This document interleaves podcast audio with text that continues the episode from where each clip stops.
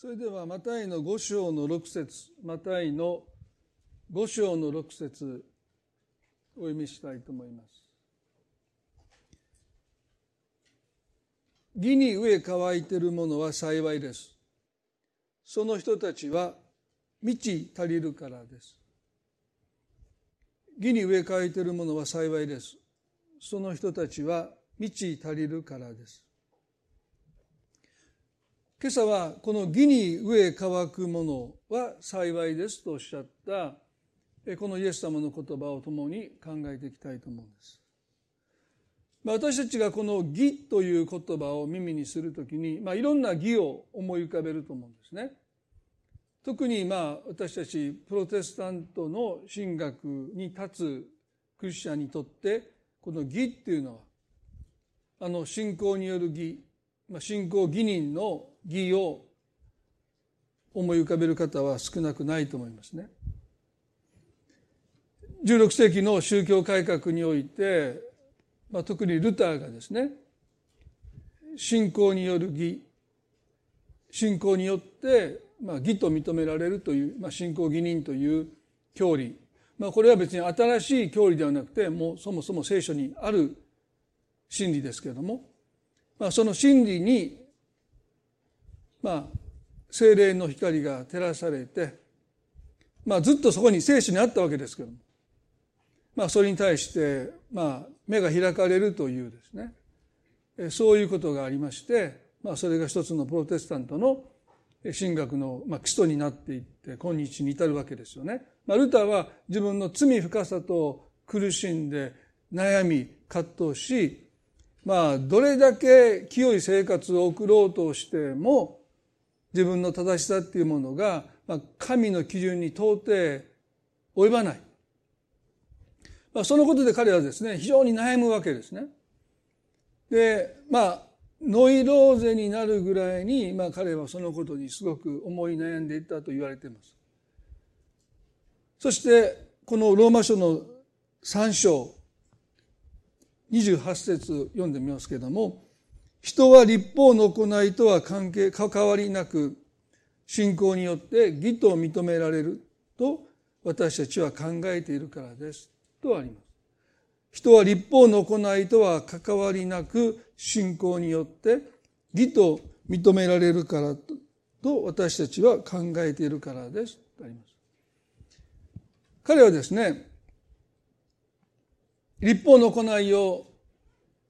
守ることによって神の目に正しいものと認められたいと願う。しかしいつも彼は立法を破ってしまう。どれだけ神の前に正しくあろうとしても彼の内面自分の心の内側を見るならばそこにはいろんな思いが拭いされない妬みであったり怒りであったり。しかしこの信仰によって義と認められるというこの聖書の言葉を読んだ時に彼はですね目が開かれた。行いではなくてただただイエス・キリストを信じる信仰によってこの私が義とされる。そしてこの義っていうのは彼自身が正しいものになるということではなくてイエス・キリストの義を着せられるということですね。ですから、まあ、自分はもう相変わらず罪を抱えているんだけども立法の全てを成就してくださったキリストの義と自分の罪と十字架で交換しましたので私の代わりにキリストが十字架で罪となって死んでくださってそしてキリストの義を私たちに着せてくださったのが十字架ですからですから私がいくら内面において自分の罪深さに思い悩むことがあったとしても今私はキリストの義の衣を着せてもらっているので神様が私をご覧になった時にキリストの義を見てくださる。まあ、法と息子があの最上の着物を着せてもらったこととそこは通ずるところですよね。内面はまだ罪があるんだけどキリストの義を着せられたことによって神は私を義と認めてくださるっていうのが、まあ、ルターの一つの主張したことであって、まあ、今日のプロテスタントの、まあ、私たちが今信じている、まあ、信仰義人の教義ですよね。ですからそれは、えー、とっても大きな一つの真理だと思います。でもまあまだでもね皆さんねこのローマの三章を書いたパウルはこの時まだクリスチャンじゃないですからね。まあ教会をこの後迫害するようなまだそういう時代でしたので、まあ、ここで信仰義人ということが、えー、まだ語られてもいない時イエス様が三条の水訓で義に植え乾くものは幸いだとおっしゃったので、まあ、信仰義人の義をここでイエスがおっしゃったわけではないということは明らかですよね。もう一つの解釈としてあるのは社会正義という義、まあ、虐げられている人たちが神様の義が打ち立てられることによって本当に不当な扱いから救済されていく貧しい生活から救済されていくという、まあ、社会正義を求めるものは幸いだとイエス様がおっしゃったという解釈もあります。で当然ねイエス様の心はこの世の悪が不義が正されることだと思うので当然この義は社会正義を含んでいると思います。まあ、教会の中に社会派と呼ばれる教会がありますね。そういう教会っていうのは、まあ、貧困問題にすごく熱心に取り組んだり、まあ、そういうことですごくキリスト教としての存在感を示している。まあ、日本は特にですね、まあ、大学も含め、病院も含めて、その社会活動におけるキリスト教の影響というのは絶大ですよね。まあ、ミッション系の大学なんて1%もクリスチャンがいないのにそんなミッション系の大学そんなに建ててどうすんやと思うぐらいですねミッション系の大学がたくさんあってまあクリスチャンじゃない方が、まあ、違和感なくそういう大学で高校で、え学校で学んでいるっていうことはまあちょっと、え異例ですよね。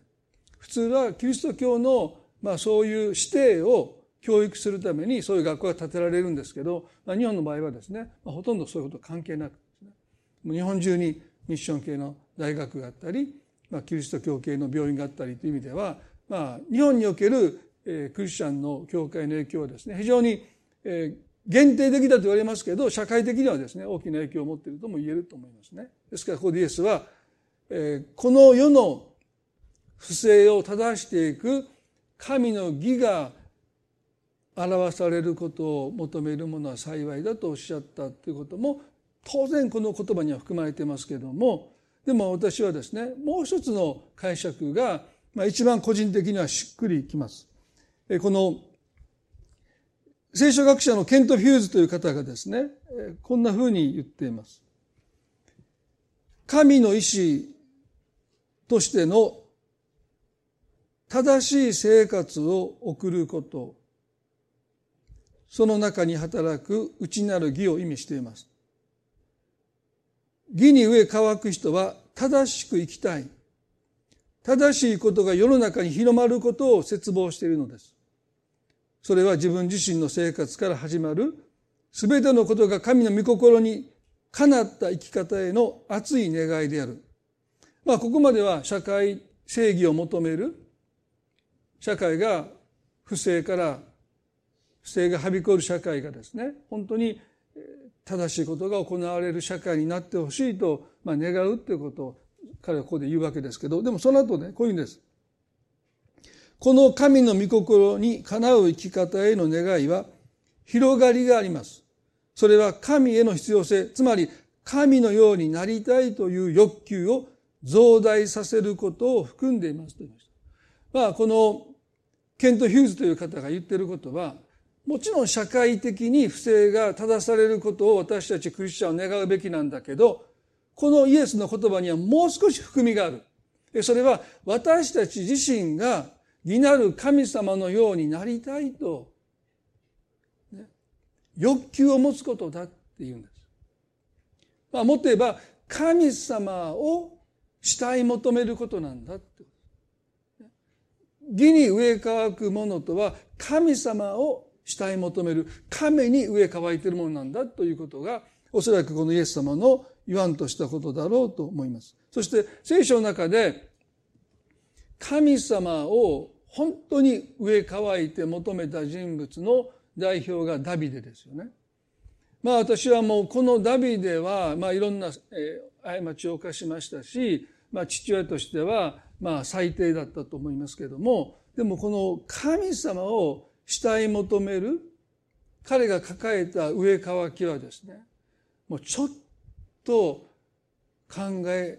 られないぐらいの上乾きを彼は神に持っていた。ですから神様がこの不完全なダビデを愛されたのは彼が神様を慕い求めたそういう彼の心だったんだろうというふうに思うんです。で支援の63編皆さんちょっと開いていただけるでしょうか。今日その箇所から神を慕い求めるとはについて少し考えたいなと思います。詩篇の63の中にこのように書いてますね。ダビデの参加。ダビデがユダの荒野にいた時にとあります。ですからこの詩篇の63編はダビデが荒野にいた時に歌われた、綴られた詩篇です。でなぜダビデが荒野にいたというのは皆さんもご存知だと思いますよね。イスラエルの初代王サウロに嫉妬されてダビデが自分の王座を狙ってるという、まあ、妄想に取りつかれたサウロはダビデを殺そうとします。サウルはダビデを高く評価していましたので自分の娘ミカルを妻として与えた。だそれほど、まあ、最初は辛抱を持っていたというかもう期待していたわけですけどもあまりにも活躍したのでサウロの期待は嫉妬に変わります。まあ本当にこれはもう昔から今に至るまで同じですよね。まあビジョナリーカンパニーっていう有名な本がありますけど、その本の中にこのように書かれてますよね。ほとんどの経営者は自分よりも能力の低い人を次期後継者にする傾向が顕著にあるって言うんですね。だから自分の後継者が自分よりも活躍したら自分の名前はすぐ忘れられますからね。ですからやっぱりあの人がいなきゃこの会社はダメだっていうもう自分よりも劣った人が好きになるって経営者は。でもうあんまりにも活躍するとですねもう脅威に覚える。まあサウルもそうですよね。最初ダビデが活躍すること喜んだんだけど、まあ、ちょっと度が超えたというか、もうあまりにもダビデが活躍するので、まあ、民衆がね、ペリシテ人を撃った時にダビデが万を打ち、そしてサウルは千を撃ったと言って、まあ、ダビデの方をより高く評価した時から、まあ、サウルはダビデを嫉妬し、ついに、まあ、寝床を襲うわけですよね。暗殺隊を送って、そして踏み込んだ時に、ね、ダビデはもう窓から逃げて荒野へと、まあ、木の実木のまま逃げてきましたよね。ですからもうサウル本気でこの暗殺隊を送って寝床を襲おうとしたんだけどミカルがねそのことを察知して窓からダビデを逃がしたということが書いてる。でその中でダビデはもうもう洞穴から洞穴へと、まあ、点々と場所を変えながら、まあ、ユダの荒野をさまよっていたわけで。すでその中で書いた詩篇ですよね。ここで彼は一節でこう言いました。神よあなたは私の神。私はあなたを切に求めます。水のない衰え果てた乾いた地で私の魂はあなたに乾き私の身もあなたを喘ぎ求めますと。言いましたまあ私あのこの歌詞を読む時ですね。まあいつ私はね身をもうもだえながらですね神様を慕い求めたのかなってねこの瞬間瞬間そういうことはあったとしてももう本当にダビデのように神様に対して上渇きを持ってこの切に求めていくという人はですね、まあ、聖書の中にもそんなに見ることはできないですよね。本当に神様が、まあ、ダビデ愛されたのはこういう彼の姿なんだろうと思うんですけども、まあ、ここで彼はですね自分の魂の渇きを水のない衰え果てた乾いた地、まあ、彼がいたユダの地、荒の砂漠に例えて彼は自分の魂の渇きを神に訴えている。イスラエルに行かれた方はご存知だと思いますけれども、このユダの荒野を、まあ、バスで通りますと、もう見渡す限り砂漠ですよね荒野ですよねもう全くこう水の、まあ、そういう泉とか、まあ、川のようなところがなくてで時々ですねある一定の間隔で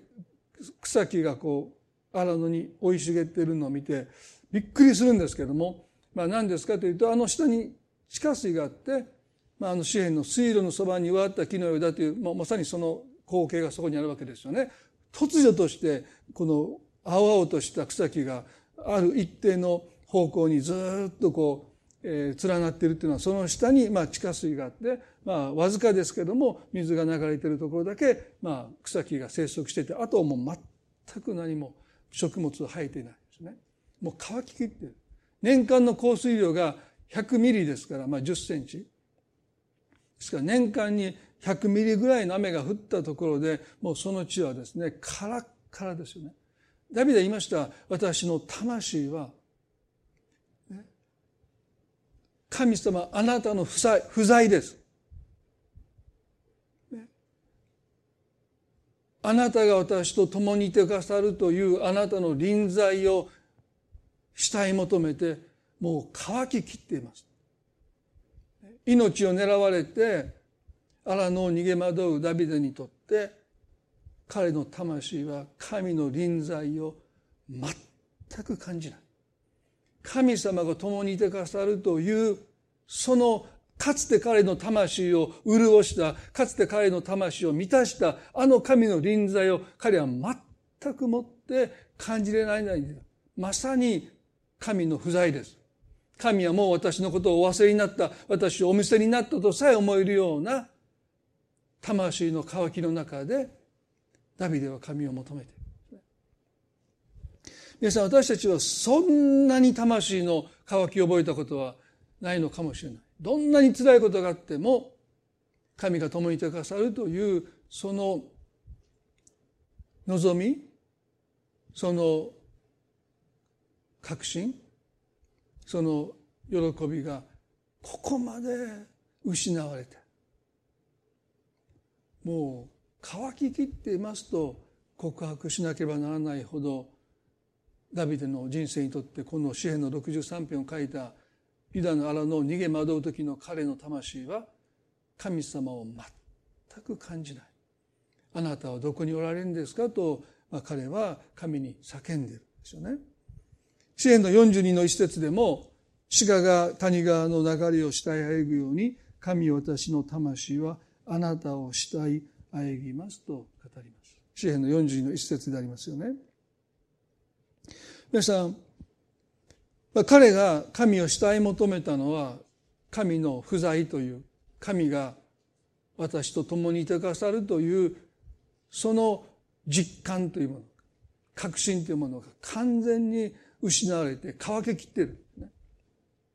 あの乾いた地が一滴の雨が降るならばもう瞬間的にもうその地に吸い込吸い込んでいくようにもう彼の魂はもうカラッカラ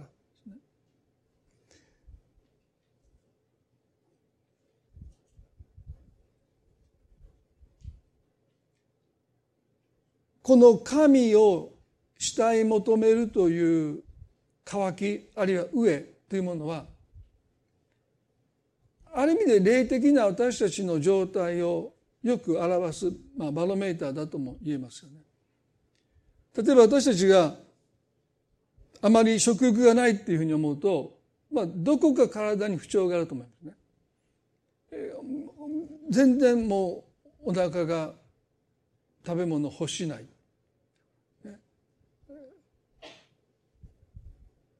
食欲がないっていうのはやっぱり何かのサインだと思います。ですから私たちは時々霊的なチェックアップというか健康診断をする。でその項目の一つが神への上渇きですよね。私はどれだけ神に対して上渇きを持っているだろうか。まああの金曜日に私ですね、この町の健康保健室に呼び出されまして、来なさいって言われまして。どうしたかというと数ヶ月前に健康診断に、まあ、あんま行きたくなかったんですけどうちの妻から必ず行くようにということで一緒に受けに行ってですねで彼女はパス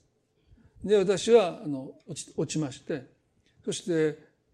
病院の健康診断の結果が町に行くんですね。びっくりしました。僕のの個人情報なんですけど、町のお金できましたから、あの、全部保健師さんが僕のあのデータ全部持ってられたんですね。で、そこに座りなさいって言われて。まあそんな言い方じゃないですけど、あの、座ってください。二人の人に言われてですね。で、私その、えっと、最初に手紙が来て何月何日の何時に来てくださいってもう相談もなく日が決まってるんですね。ちょっと高圧的やなと思いました。で、来れない時は必ず電話するようにって書いてあったんで、そういうことなのかなと思って、もう、くそと思ってですね、もう行く時に体重落とそうと思いまして、えっと、アポイントメントの日を2回延長しました。2ヶ月間待ってもらって、でそれに 3, 3キロ落としたんですよ。これでもうね、注意されないで、もう、もう堂々と落としましたって言えると思って、まあ行って、で、まあ、あの、何を食べてますかとかずっと聞かれたらですね、まあいろいろ注意されました。もっと野菜食べなさいとか、まあ妻から言われてます。どうして聞かないんですかって。いやまあいろいろそこまで言うのか思いながらですね、まあいろんな注意をされて、で、医療的な、ね、まあ処置はいらないけど、まあ食事的なことは気をつけてくださいって言って、まあいろいろ指導して、ファイルももらって、で、まあ帰ってきたんですね。で、まあそれはまあ3年ぐらい健康診断行かなかったので、まあ行ってよかったなと。まああの、会社だとね、こう定期的に行くんですけど、まあ教会の場合は、まあ、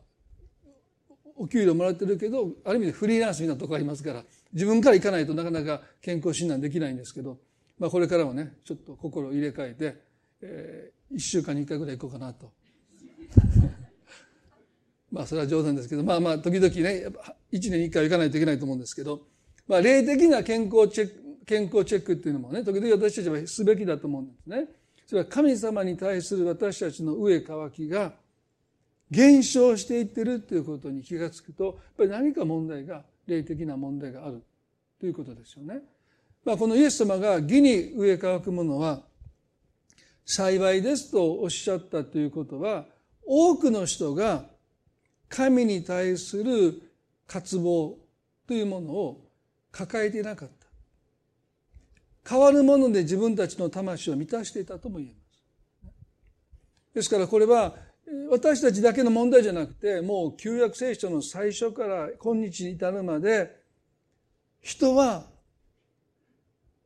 神ご自身を慕い求めることにおいて、まあ、非常に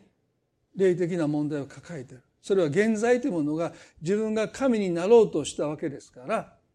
その私が取って変わろうとする神ご自身を求めるということは、その罪の性質にある意味で逆行するわけですよね。ですから、アダムとエバがで、神様もう私たちがあなたに代わって、私たちがもう神のようになりたい、もう私のことは私で決めたいということで、まあ神に反逆した、それが罪の姿ですから。で、それを私たちは受け継いでるわけですから、私たちだって、どこかで自分のことはもう自分で判断して自分で決めていきたい。もう神様から指図されたくない。そういう罪の思いが私たちの中にありますので、私たちが神を慕い求めていくということは、まあ、ある意味で重力にね、逆行するように、まあ、飛ぼうとね、もう、高いところが降りるのはすっと降りるんですけど、もうジャンプするた時にもうすぐ重力に引き戻されて、もうほとんどね、高く飛べないと同じようにですね、罪の重力は私たちを引き戻そうとします。私たちが神を慕い求めるとするときにね、私たちはいつも引っ張りますよ。だから、私たちがクリスチャンになっても、神を慕い求めるというこの渇望というか空腹というものがですね、私たちの中から失われていくというのは、まあ、そういう理由が一つあるんじゃないかな。でもダビデはなぜ神様をこんなふうに慕い求めることができたのかそれは神の中に彼が見たものですよね。神というなんとなく抽象的なそういうものじゃなくて彼は神の中にあるものを見たのでだから彼はですね罪の重力に負けないで神をどこまでも慕い求めていこうとしたこの63の2節で彼はこう言いました。私はあなたの力と栄光を見るために、こうして聖女であなたを仰ぎ見ていますと言いました。彼は何を見ようとしたのか。それは神の力と栄光を見るためにと言いました。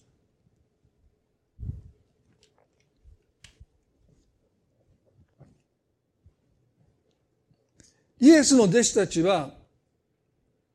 イエスに従いましたけど彼らの動機は自分たちが力をそして栄光を得ることでした。ですから彼らは基本的にはイエスご自身を慕い求めたわけじゃない。ですからイエスが捕らえられた時に彼らは一目散にイエスを置いて逃げたっていうのはね、そのことは最も表してますよね。もし彼らがイエスご自身を慕い求めていたならば、そこに留まったはずなんですけども、彼らはこの方を通してこの世の力、権利、権力と誉れ、栄光、名声を手に入れたかったので、そこに彼らはとどまることをしないで逃げていった。皆さん、ダビデという人はその点においてはですね、イスラエルの王になりましたけど、彼はそのことを願ったわけじゃないんですよ。彼が願ったのは神様ご自身なんです。彼は別にイスラエルの王になることを、絶大な権力を手にすることを、名声を手に入れることに対して彼はある意味で関心がなかった。その点は彼のすごいとこですよね。彼が願ったのは、たった一つの私の願いって彼が言ったのは、あなたの麗しさを仰ぎ見ることだって言いました。それは嘘でありません。彼の本心です。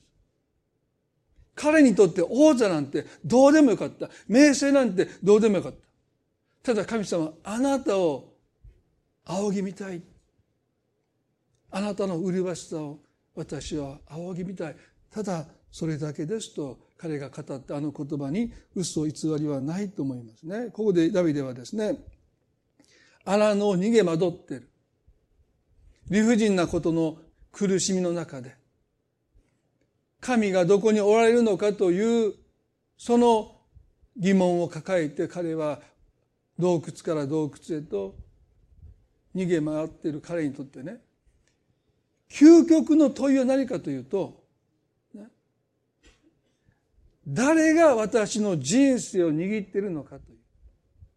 サウローが私の命運というか、人生というか、運命というものを握っているのか、どこにおられるかわからない。もしかしたらもう私の、私を見捨てて、私をもうお見捨てになったかもしれない神の手に私の人生はなお握られているのかということが彼の究極の問いでした。その他のことはもうダビデにとってはどうでもよかった。命の危険、命が危険にさらされた時に、ダビデにとっての究極の問いは、一体誰が私の命運を、私の人生を握っているのか。私の命を付け狙うサウローなのか。今、その存在、臨在すら感じることのできない天地万物の神がなお私の人生を、命を握っていてくださるのか。究極の答えを持って彼は神を慕い求めます。どっちなんですか？そして彼はその中で神の力と神の栄光を見て悟るんですね。私の魂は乾ききってもうあなたが私のことを愛してくださっていない。私のことを気にかけてくださっていない。もう私のことをお忘れになったとさえ思えてしまう、このカラッカラになった私の魂でしたけども、あなたを慕い求めたときに、私の人生はなおあなたの御手の中にあることを知りました。そして、荒野が皆さん、聖女に変わるんですよ。ここで彼はね、こうして聖女であなたを仰ぎ見ています。私たちの置かれている状況が、たとえ荒野であったとしても、もしあなたの人生を神様がなお見ての中に握っていてくださるならば、その状況が聖女にさえ変わっていく。神様を礼拝する場所に変えられていくんだ。だからダビデにとって荒野は、あのエルサレムの神殿、あの、まだ、エルサレムにあった幕や、ね、神の礼拝する場所、それは彼にとっては、あの荒野が、ユダの荒野が私にとっての聖女になっていったと彼が語る。ですからもし皆さんが神の不在、神がどこにおられるのかわからない、そういう状況の中に置かれるときに、究極の問いを持って神を慕い求めていただきたいんですよね。私の人生は誰の手に握られているのか。そしてもし神様があなたの人生をなおその手に握ってくださるならばあなたがいる場所が神を礼拝する聖女に変えられていくんだ。ダビデにとってあの広大な荒野がまさにこの真理に目が開かれた時に聖女になっていく。あの点々とした洞窟が神を礼拝する聖女に変えられていく。皆さんこれがダビデが経験した一つの大きな啓示。そしてもう二つ目はですね三節で彼はこういうんです。あなたの恵みは命にも勝るゆえに私の唇はあなたを賛美します。神の不在あなたはどこにおられるのですか？と叫んでる彼の唇に賛美が宿ります。二つ目のことに彼の目が開かれた。それはあなたの恵みは命にも勝るというこの告白です。彼はもう恵みが尽きたと思った。しかし神の恵みが私には十分あるというあのパウロの告白と同じように私の人生にこの荒の逃げ惑うこの日々の中にも神の恵みがあることに目が開かれた。そしてその恵みは私の命にも勝るものだって言うんです。どんな恵みなんでしょうか？これがあのヘブル語のヘセドという恵みです。皆さん、ルツキを学んだ時にこのヘセドという恵みがどれだけ大切な神のご性質を表す言葉なのかということを皆さんにお話をしました。で、今日の詩をご覧になったと思いますね。何やこれと思ったと思うんです、皆さん。ね。これ、これ何やと、皆さん、僕もね、印刷してて、これあの、印字ミスかなと思うぐらいですね。この、バーって同じ言葉が並んでるんですけど、マイケル・カードというのは私が尊敬する作家がですね、このヘブル語のヘセドという言葉が、まあ、ちょっと記憶に私定かじゃないんですけど旧約の中では約20まあ20にも至らないですけど20以下の言葉にいろいろ訳されて使われてるんですね。ですから非常に深い言葉なのである文脈ではこの言葉がより最適かなでも他の文脈ではもう少し違ったということでまあ約20ぐらいのこと異なった言葉に訳されてるんですけど彼はねそんな程度では足りないって言って彼がリストアップしきれるだけのやつをリストアップしてこれ僕読もうと思ったんですよ最初ね。でも時間がもったいないのでもう印刷して後で読んでくださいということでこれ読んでたら喉が枯れちゃうので言いませんけどももうこれの言葉を尽くしてもヘセドという神の恵み神のご性質を表現できないって言うんですよね。私は本当にそうだと思います。皆さん、ルツキの学びの中で何度も皆さんにもお伝えしましたヘセド、ルツがナオミに示した恵み深い態度ですよね。エリメレクとナオミと二人の息子が食糧難からエルサレムを離れてモアブの地に行ったということが、まあ、これは霊的な宝刀だと言ってもおかしくないですね。パンの町と言われたエルサレムを捨てて、違法人の国に食料を求めて出かけていった。そこで夫がまず亡くなります。その二人の息子はその地の女性、モアブ人の女性を妻として迎えるわけですけれども、これもまあ古代の社会においては、まあ、霊的な宝刀だと言われてもおかしくない、まあ、そういう、まあ、矛盾の中にいたわけですけれども、まあ、10年後に2人の息子も死んでしまった。ですからナオミはですねもう神に罰せられたと思った。皆さん10年で夫に先立たれて頼りにしていた2人の息子も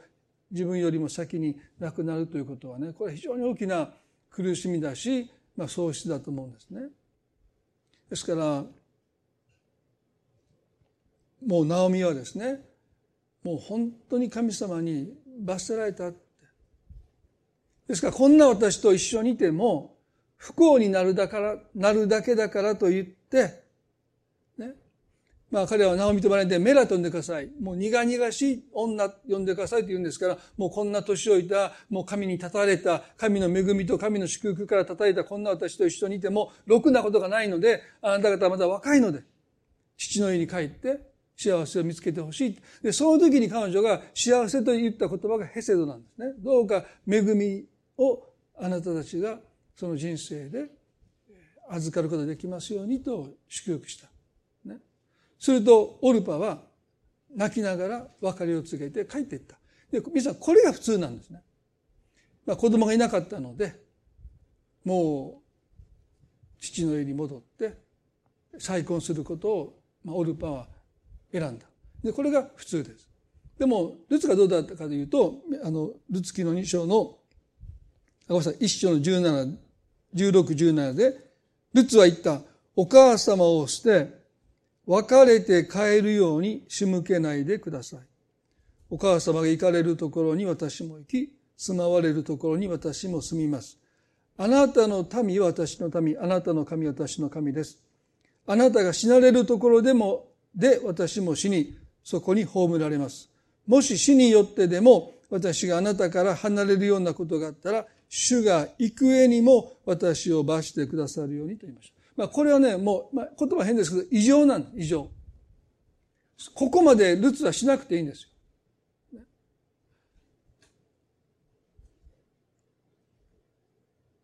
義理の娘としての義務をはるかに超えています。たとえ病気であったとしてもあなたよりも先に私が死ぬようなことがあってあなたを一人にするならば主が私を行方にも罰してくださるようにというのは神様が私を地獄に送ってくださっても構いませんとまでルツは言うわけでしょ？そんなことをねルツはナオミに言う必要もないしそんな義務もないでもルツは自ら進んでナオミにしがみついた。これがヘセドなんですね後に三章ではボアズがこのナオミに親戚のナオミにルツがしてくれたことをヘセドだって称えました。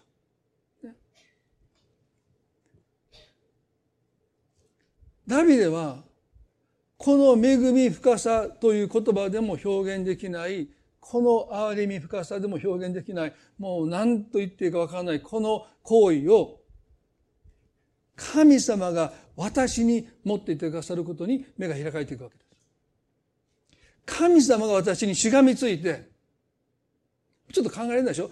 一歩間違えたら私ばかり言うこと神を冒涜することになりますよね。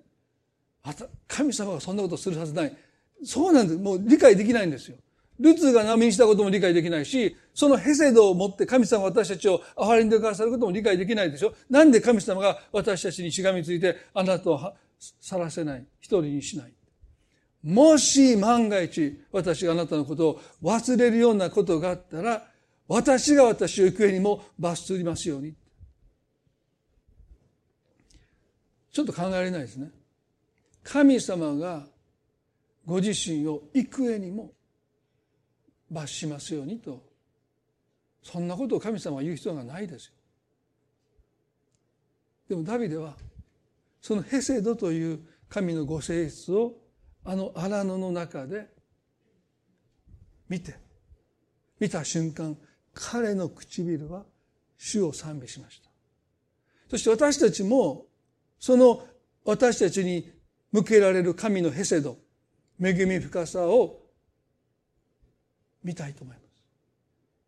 私たちの愚痴が不平が怒りが瞬間的に賛美に変えられるんだろうと思います。皆さんダビデという人はねこのルツの孫でしょこのルツが持ったヘセドの理解がこの孫のダビデにも受け継がれていったんだろうと思うんですね。だから彼がこの詩篇の63の3編であなたの恵みあなたのヘセドと告白するわけです。このヘセドという言葉がねほとんど多くは詩篇の中で語られているともそういうことなんだろうとなぜダビデが神を試合求めたのかそれは神のヘセドに彼が目が開かれてたからですよ。ね、それに目が開かれるならば私たちは神様を本当に死い求めると思うんですよ。ダビデは幼少の頃少年の頃ですねあまり父親から深く愛されなかったんだろうと思います。サムエルが訪ねてきて、あなたの息子を呼んでほしいと言われた時に彼は呼んでもらえませんでしたね。8番目のダビデは、野で羊を飼っていた。サメルが、これで全部かというと、いや、一人まだいるんですけど、でもあんなのも呼んできても、何の、ね、あなたのここにかなうはずがありませんって、ね、まあもう本当にそんな扱いを受けたら皆さん傷つきますよね。家族でレストランに行こうって言って、一番下だけ来なくていいって。それにあるもん食べとけって言われて、まあ、そ、そ、そんな感じの扱いですよ。もう兄貴たちには非常にこのエッサイは期待しましたけど、8番目のダビデにはもうほとんど期待してない。羊でも買っとけって。呼んでもらえなかったんですよ。だからまあ、ある意味で扱いとしてあんまりよく扱いを受けてこなかったんですね。だから彼はヘセドという神の恵みっていうものを、この家族の中ではおそらく経験しなかった。でもその後彼はペリシテ人の最強兵士であるゴリアテを倒した時に、サウローの前に召されます。少年ダビデ、羊飼いダビデが、まあおそらくみそばらしい格好をして、ね、サウロと話しているのを、サウロの長男のヨナタンが近くで見ていて、ヨナタンはダビデの心と結ばれたと書いてある。これが第一サメル記の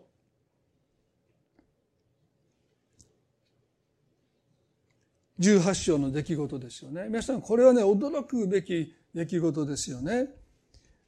サウローの長男、王子ヨナタンが、みそぼらしい格好をしている羊飼いの少年ダビデと心が結ばれて、こう書いてますよ。ダビデがサウルと語り終えた時、ヨナタンの心はダビデの心に結びついた。ヨナタンは自分自身のようにダビデを愛した。身分が違いすぎますよね。住む世界が違うんですね。エッサイの8人の息子たちの中でも阻害されていたダビデですからね。イスラエルの王の息子と対等な関係に置かれるっていうのはねちょっと考えられない。それはヨナタンがへり下る以外にはこの関係は生まれないですね。ヨナタンという人物はダビデにヘセドとは何かを身をもって表しました。すなわち考えられないへり下りをヨナタンはダビデに対して示すんですね。この後、3節でヨナタンは自分自身のようにダビデを愛したので、ダビデと契約を結んだ。ヨナタンは着ていた上着を脱いでそれをダビデに与え、自分の鎧兜、さらに剣、弓、帯までも彼に与えたっていうのはどういうことかというと、この国の次期王にふさわしいのはダビデ、あなただって言って、王位継承者であるヨナタンがその権利を公式じゃないでしょ非公式に。でも明らかに上着と鎧兜と剣と弓と帯をダビデに与えるということは、サウロの目にも、その部下たちの目にも、それは明らかでした。だから後にサウロはそのことを非常に根に持って、ね、自分の妻を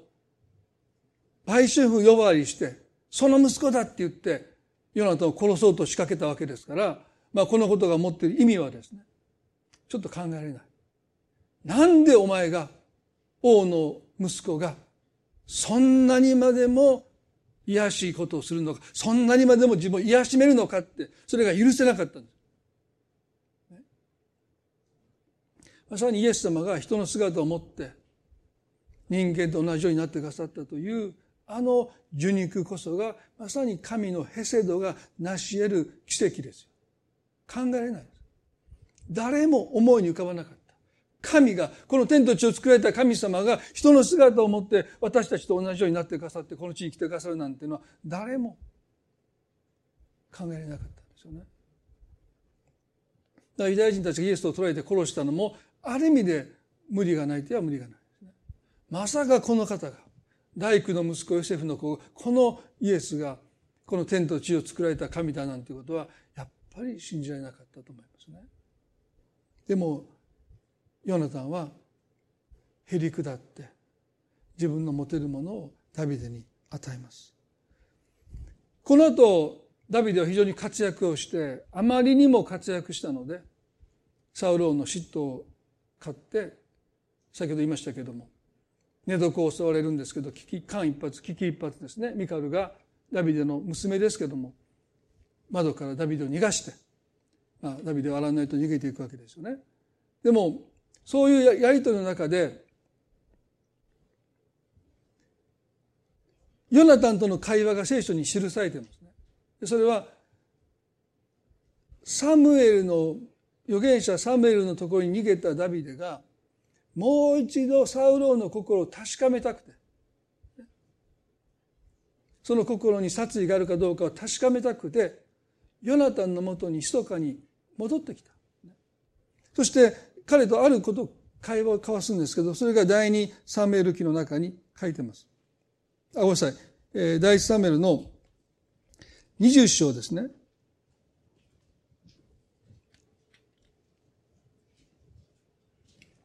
8節で、ダビデがこう言いました。どうかこのしもべに真実を尽くしてください。この真実を尽くしてくださいということはヘセドです。どうか契約に基づいて私にヘセド、真実を尽くしてくださいとダビデが言います。主に誓ってしもべと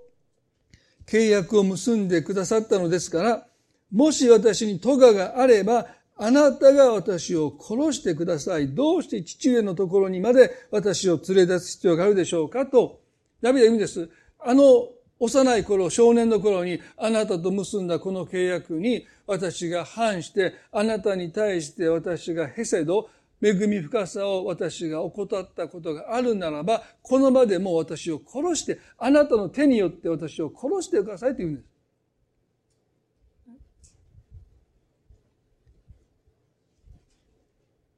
何とも重い契約ですよね。私があなたに真実を示すことを一度でも書いたならば、この場で私をもう殺してくださって構いません。あなたの父上に殺される必要も、必要もありません。あなたの手で私を殺してくださいとダビデを訴える。するとヨナタはですね、13節で、もし父があなたに害を加えようと思っているのに、それをあなたの耳に入れる、入れず、あなたの無事、あなたを無事に逃がさなかったなら、主がこのヨナタンを幾重にも罰せられますようにと、ここでルツと同じことをヨナタンもダビデに言うんですよ。そんなことをヨナタンをダビデに言う必要がないんですね。父の心に殺意があるのを知りながら、あなたを無事に逃すことを私が怠るならば、主が私を幾重にも罰してくださいますように。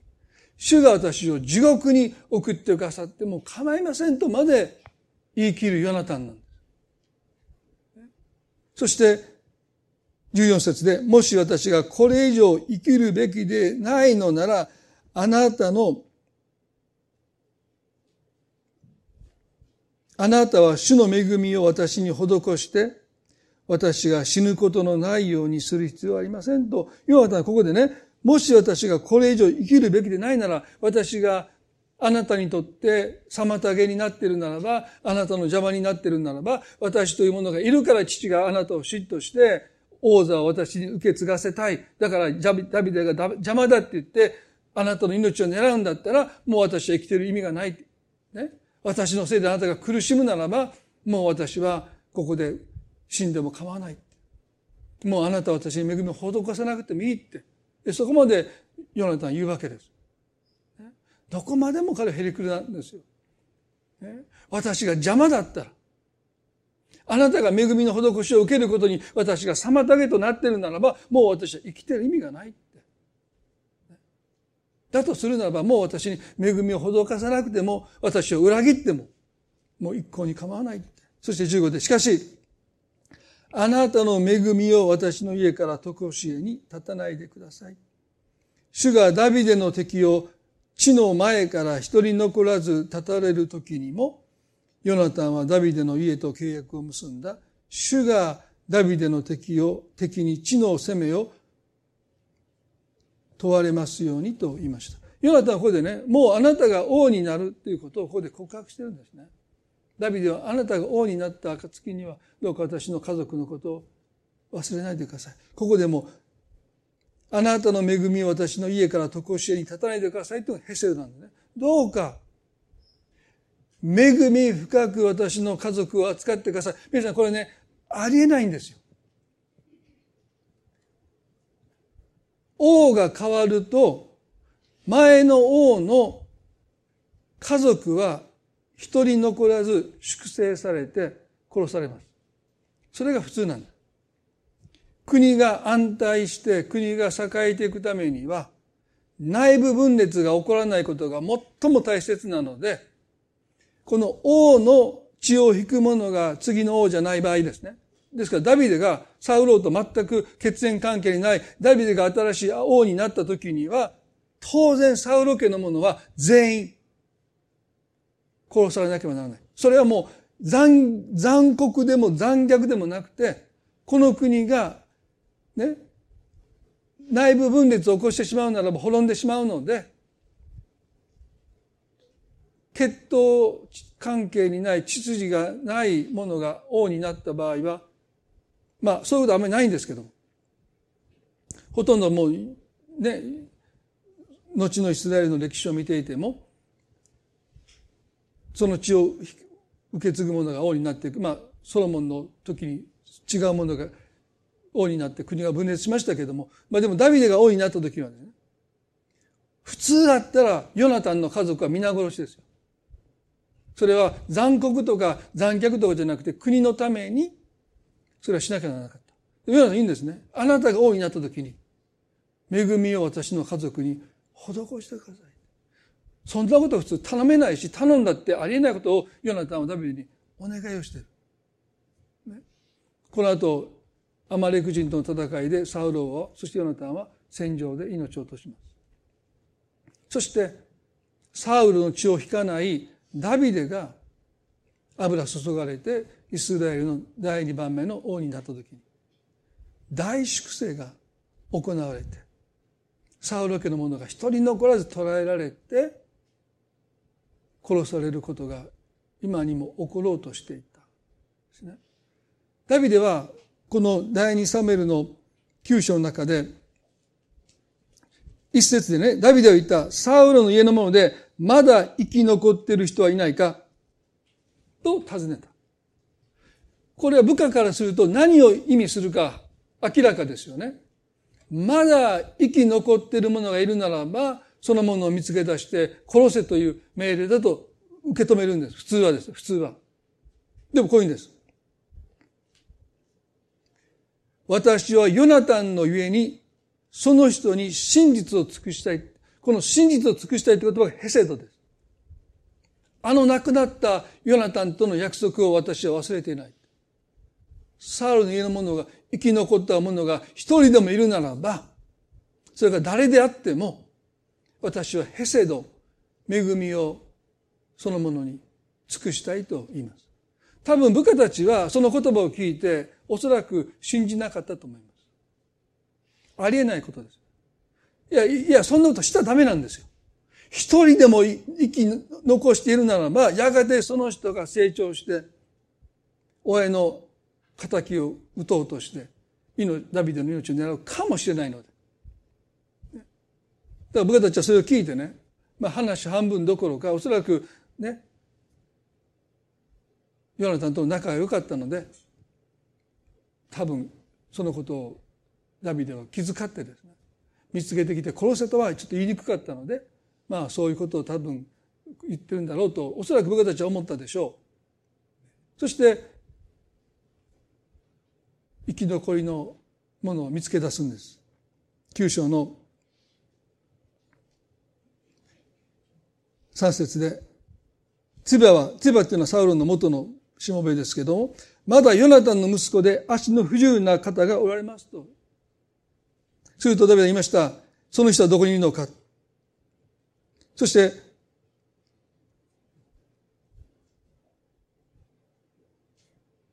ダビデは人を送ってこのヨナタンの息子を連れてこさせます。彼の名前はメフィボシテという、9章の何節で、6節でダビデ言った、メフィボシテか、彼は言った、はい、あなたの、あなた様のしもべです。ダビデは言った、恐れることはない。私はあなたの父ヨナタンの上に、あなたに恵みを施そうと言いました。この恵みを施すということもヘセドです。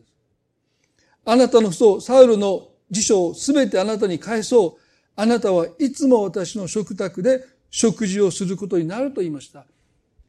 メフィボテはそれを聞いてね、耳を疑ったと思うんですよ。もう殺されることを覚悟でダビデの前に連れてこられた。もう逃げることはできなかった。足が不自由でした。ね、もう、もうどこにも逃げれない。もう観念して、殺されることを覚悟して、ダビデの前に来たメヒボテが聞いた言葉はですね、あなたにヘセドを施そう。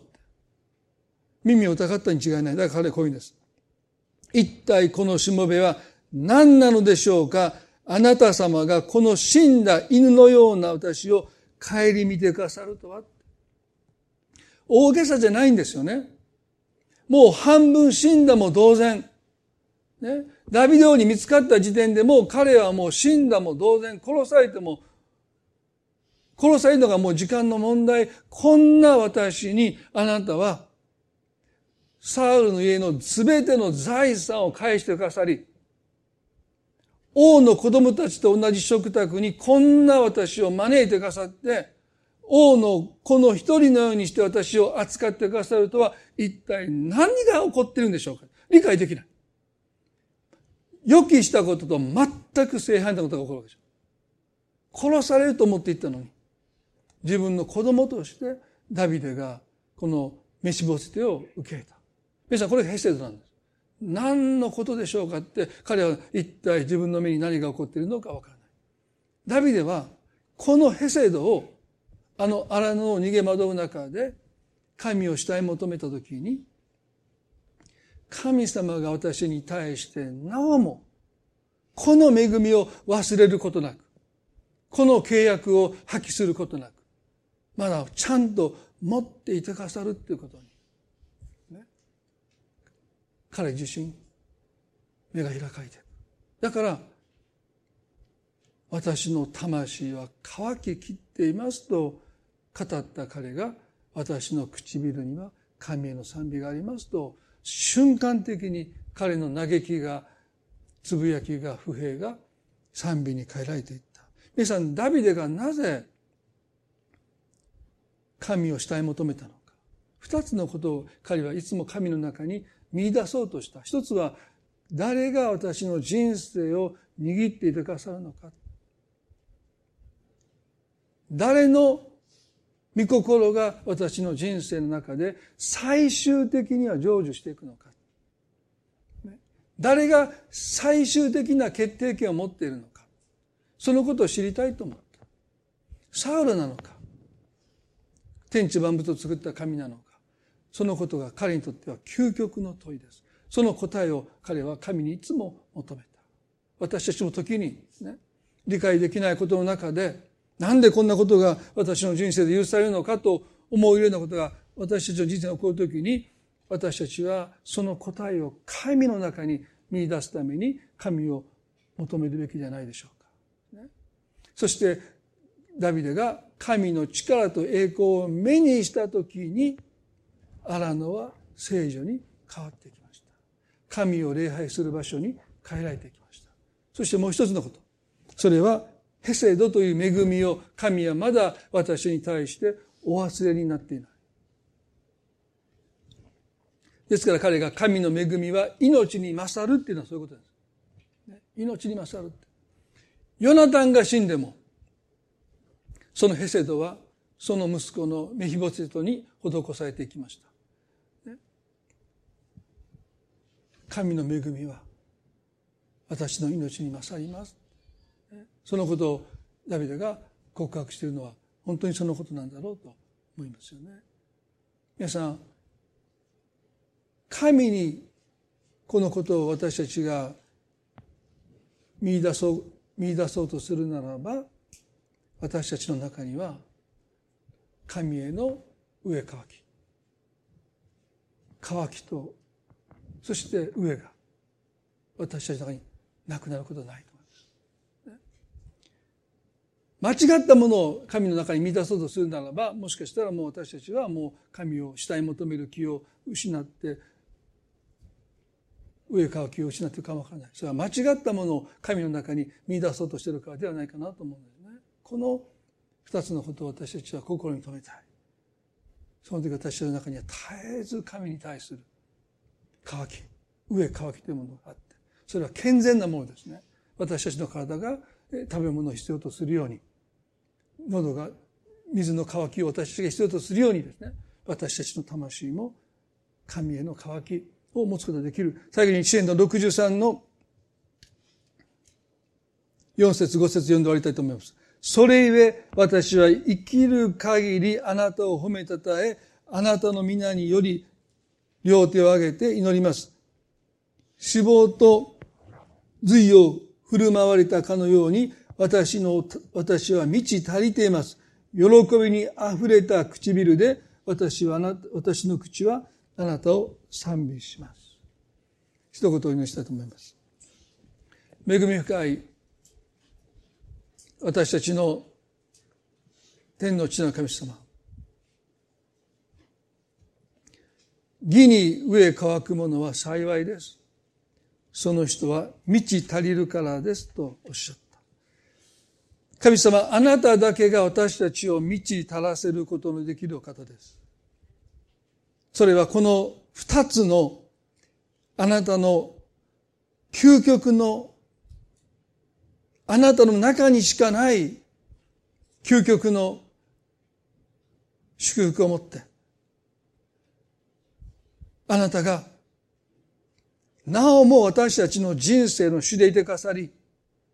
私たちの人生をその命運をその命を見ての中に握りしめてくださっていること、そしてあなたは私に対してヘセド、恵み、深さを今なお持ち続けてくださっていること。主よ、この詩篇が荒野を逃げ惑う中で綴られたことを思うときに、今まさに神の不在という神様あなたはどこにおられるんですかと思えるような状況の中におられる方がおられるかもしれない。いや、おられるでしょう。その中で苦しんでる。あえいでる。かつて、あの心を満たした神の臨在が、今全く失われている。もう神は私のことをお忘れになったんじゃないか。そう、そうとしか思えない乾いた血を歩んでいるかもしれませんが神様どうかその中にあってダビデがあなたを慕い求めたようにあなたを慕い求めるときに私たちは必ず満ち足れるという経験をします。義に上、上乾くものは幸いです。その人は満ち足りるからですと、イエス様が約束してくださったこの約束は今も私たちに約束されています。主よ、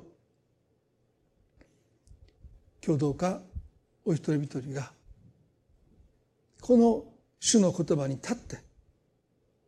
神様あなたに対して上かきをもう一度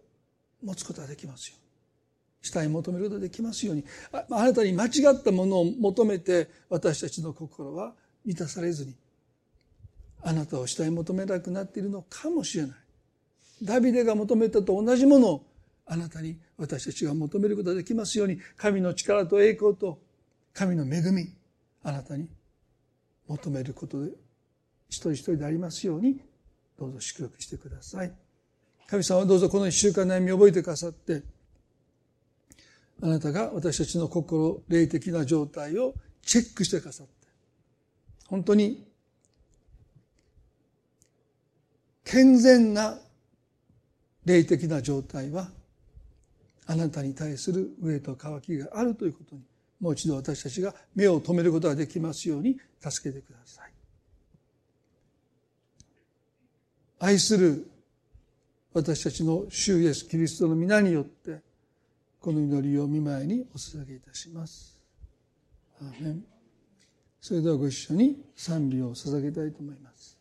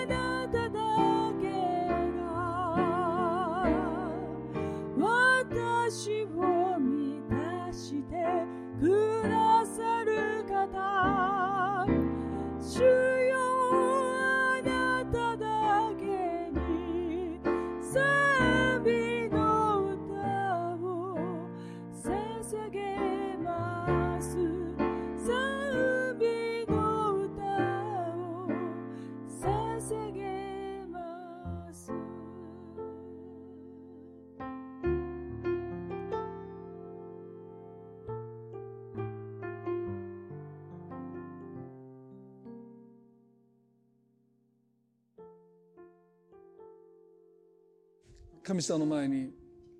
静まりたいと思いますね。神様は時々私たちを荒野へと導かれます。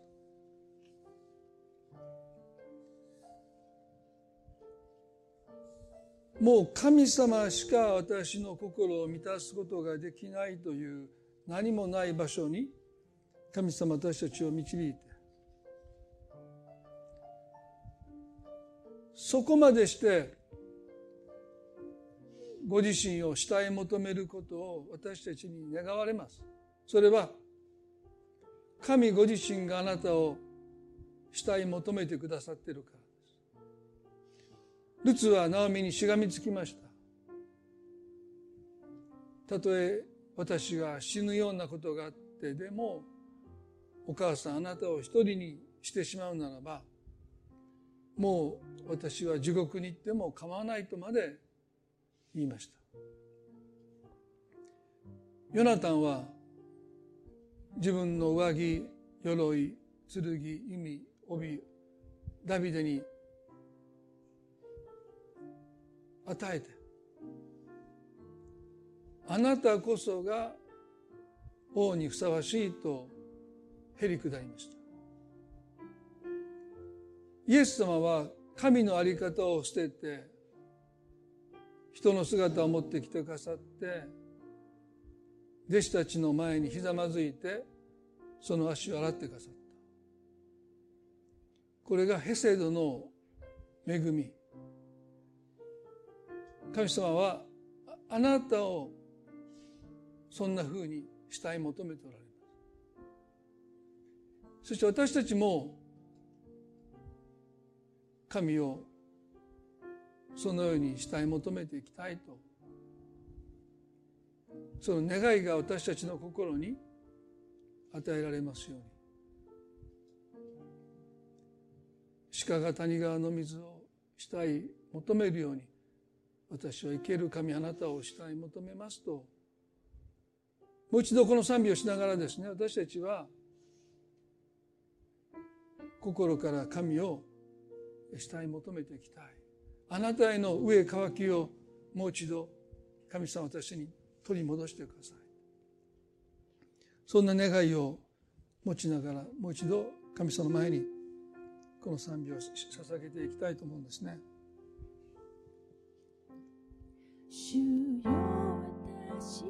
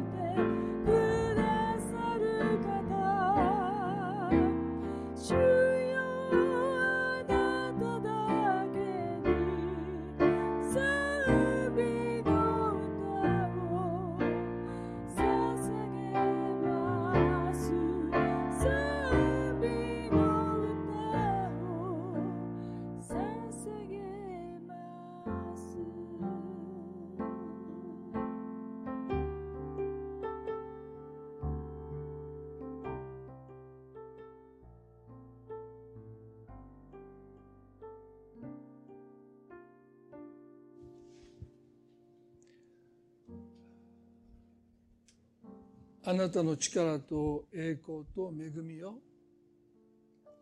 慕い求めてどうか私たちの唇にあなたの賛美があふれますように。あなたは私たちがどのような状況にあったとしても私たちの賛美を受けるのにふさわしいお方です。